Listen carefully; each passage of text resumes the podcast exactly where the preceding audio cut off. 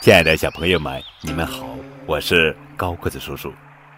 汉字作为中华文化的载体，对传播中华文化发挥了重大的作用。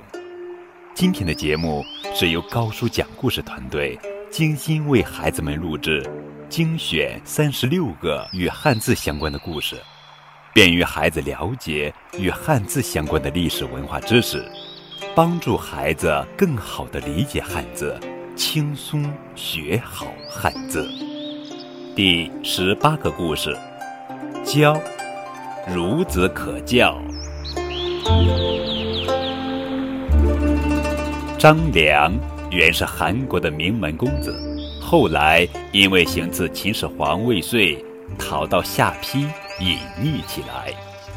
有一天，张良来到下邳附近的桥上散步，在桥上遇到一个。穿粗布衣裳的老人，那老人走到张良面前，直接把一只鞋子丢到桥下，然后对张良说：“小伙子，你替我去把鞋捡起来吧。”张良很惊讶，但看到老人年纪很大，他便下桥把鞋捡了起来，然后又恭敬地给老人穿上。老人伸脚穿好鞋，然后笑着转身就走了。那老人走了一截路，又返回来，说：“ 五天后的早上，你到桥上来见我。”张良听了，连忙答应。五天后的早上，张良赶到桥上，老人已先到了。他生气地说：“怎么回事呀？”再过五天，早些来见我。又过了五天，公鸡一打鸣，张良就出发赶到桥上，不料老人又先到了。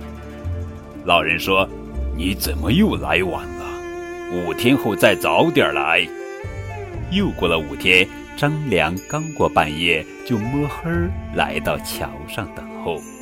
过了一会儿，老人也来了，高兴地说：“呃。”你这样才对，老人说着，拿出一本书，交给张良，说：“你要下苦功钻研这本书，若钻研透了，以后会大有成就。”说完便走。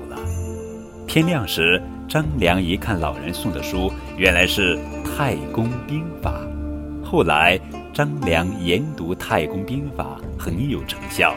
成了汉高祖刘邦的重要谋士，为辅佐刘邦建立汉朝立下了汗马功劳。